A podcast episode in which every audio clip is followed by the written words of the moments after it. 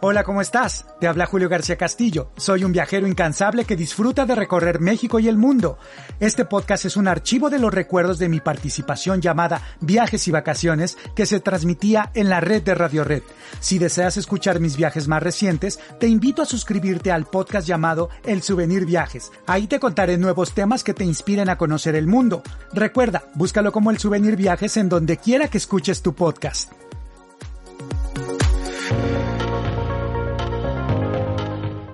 Que hacían los indígenas a los españoles en esa época. Julio García Castillo, nos vas a llevar a viajar en viajes y vacaciones, Julio. Claro que sí, Jesús Martín. Hoy vamos a continuar hablando del estado de Morelos, un estado Morelos. Morelos. Un, sí, un estado verde con un clima agradable, famoso por sus balnearios naturales y artificiales.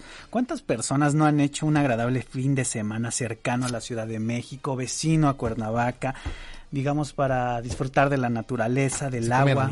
Claro que sí, de ese clima, de admirar la eterna primavera con esos árboles de jacarandas, tabachines, cazaguates, ceibas, bugambilias, Jesús, con esas flores que nos distraen la mente, que nos relajan la vista, ¿no? Y es así el estado de Morelos. Hay municipios como Yautepec, vamos a hablar de Yautepec, famoso por sus casas de descanso, por su clima, por ese verdor, sus hotelitos cómodos, de, del turismo de salud, de sus tradiciones, de su folclore. Y usted que nos está escuchando sabe de lo que hablo. Es de esta población para disfrutar un fin de semana, de gustar una nieve o un pan recién horneado, de comer un buen corte de carne y, como decimos por ahí, Jesús Martín, de chacharear, ¿no? Así que Yautepec tiene muchísima historia de hecho fue dominado por los teotihuacanos en el periodo clásico, ahí se desarrollaron los grupos tlahuicas, que hay que recordar que son los que hablaban lengua náhuatl, ¿no? Según el código, códice mendocino, ¿no? Y bueno, pues estas personas tomaron la capital Cuanáhuac, que conocemos como Cuernavaca, y de ahí expandieron toda su influencia hasta Yautepec, Huastepec, Yecapixtlan y ¿no? Y ya con el dominio de los aztecas, cuando Cuanáhuac, Yautepec y otras ciudades pues eh, fue ahí eh, formalmente conquistada, se les obligaba a entregar a Tenochtitlan todo este tributo, ¿no? Y bueno, recordemos que Nezahualcóyotl, señor de Texcoco, tomó Yautepec y Moctezuma posteriormente lo hizo dos veces. El resultado fue la integración de la región de Cuanáhuac, Cuernavaca, y, y, Yautepec a estas actividades del imperio mexica. Aquí los habitantes fueron obligados a participar en las campañas militares de sus conquistadores, en la construcción de edificios y por supuesto en la creación de los jardines de Nezahualcóyotl en Texcoco. Recordemos por ahí que él envió mensajeros a recorrer todo el imperio en busca de plantas y flores muy exóticas y bueno pues así es como quedó el primer jardín botánico de América 50 años antes de Pisa y de Padua en Italia y hasta 100 años antes de los jardines de París. Así que pues aquí fuimos primeros no bueno pues los pobladores de esta comunidad permanecieron largo tiempo ocupando los edificios de la ciudad prehispánica que poco a poco imagínense fueron desapareciendo fueron destruidas eh, las casas en la época colonial y otras está eh, bueno todos estos asentamientos prehispánicos pues están cubiertos por el poblado actual. Muchos de los materiales, incluso arquitectónicos, se utilizaron para construir las iglesias, los edificios públicos y civiles. Y bueno, pues ahora es Yautepec una mezcla de, de un poquito de casas modernas, pero encima de, de la antigua este, ciudad de Yautepec, de la prehispánica ciudad de Yautepec. ¿Tiene zonas arqueológicas alguna vez que fui? Sí, ¿Tiene claro, sí. ruinas arqueológicas ahí a, Claro que a la sí. vista de todos, no? Por supuesto. Donde escarbes hay pirámide. Ahí, ahí, ahí encuentras, es un lugar de verdad con muchísima historia.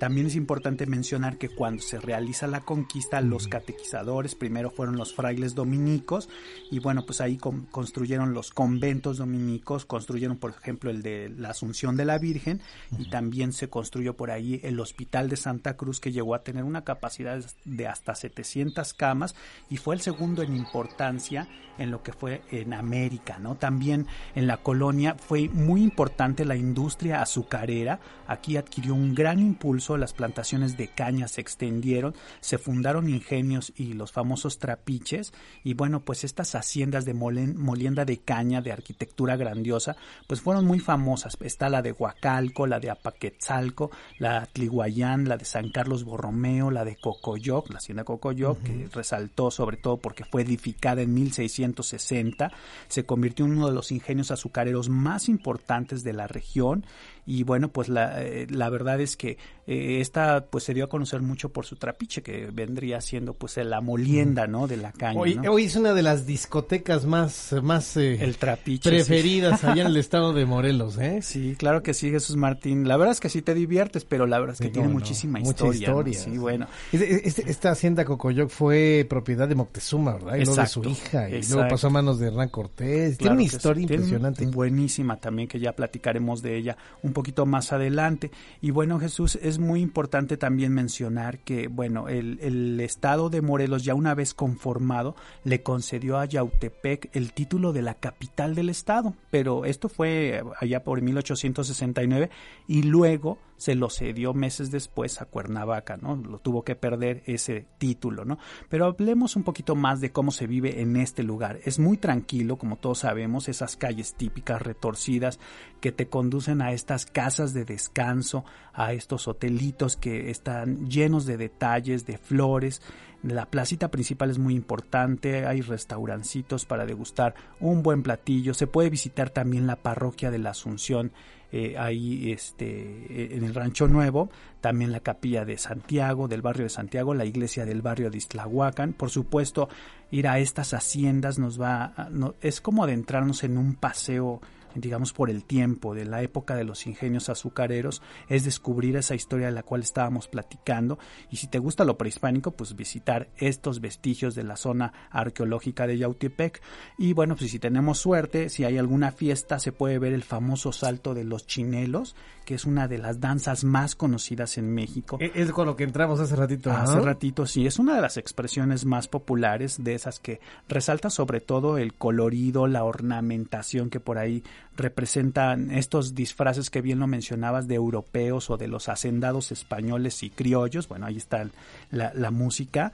Y bueno, pues estos chinelos danzan por todo el pueblo, saltan en varias posturas, eh, siguen el ritmo de la tambora, de los platillos, de los instrumentos de vientos cuentan, eh, es muy interesante eh, el, vestuario, tienen una capa bordada de terciopelo con motivos de lentejuelas, de espejos, de cuentas, de chaquiras y bueno, pues los sombreros cónicos, eh, un, cónico, un cono invertido, son adornados con pedrería, también con lentejuelas y plumas de ave y bueno, pues las máscaras, ¿no? Las máscaras que tienen un mentón prominente son de hombres blancos simulando a estos europeos que los rezagaban, rezagaban a todos los mestizos y lo que eran los españoles y los criollos, los hacendados, eran los que sí podían disfrutar de los carnavales y entonces los mestizos, un poquito la gente más humilde dice, pues vamos a hacer nuestro propio carnaval, se visten, y bueno, se ponen estas barbas puntiagudas, cejas grandes, bigotes y bueno, pues esta danza lo hacen al ritmo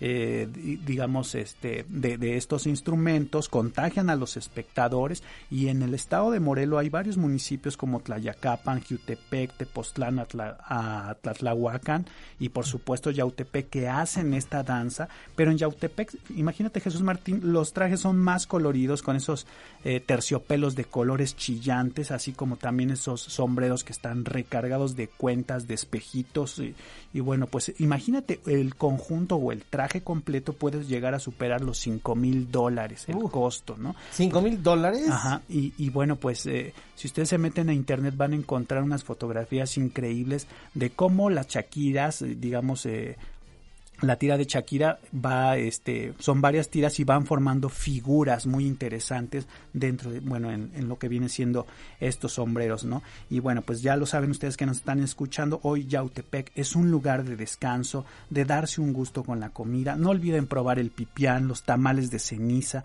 el mole rojo de guajolote, la, la cecina con queso crema y salsa verde, muy buena, la barbacoa de cabrito, los tlacoyos de haba y de frijol, bueno, yo ya hasta me hambre me dio de pensarlo. Y bueno, pues no olvidemos, Jesús Martín, visitar también eh, en Yautepec, ahí este, para degustar las nieves eh, o comprar una artesanía de barro que va desde una sencilla alcancía para nuestros hijos hasta las grandes vajillas. ¿Qué tal? Hasta aquí el audio de esta semana. Recuerda suscribirte también a mi podcast alterno llamado El Souvenir Viajes. Aquí te cuento mis experiencias más recientes. Si deseas ver mis aventuras, búscame también en YouTube como El Souvenir. Te agradezco mucho que me hayas escuchado, te deseo lo mejor y recuerda, nunca dejes de viajar.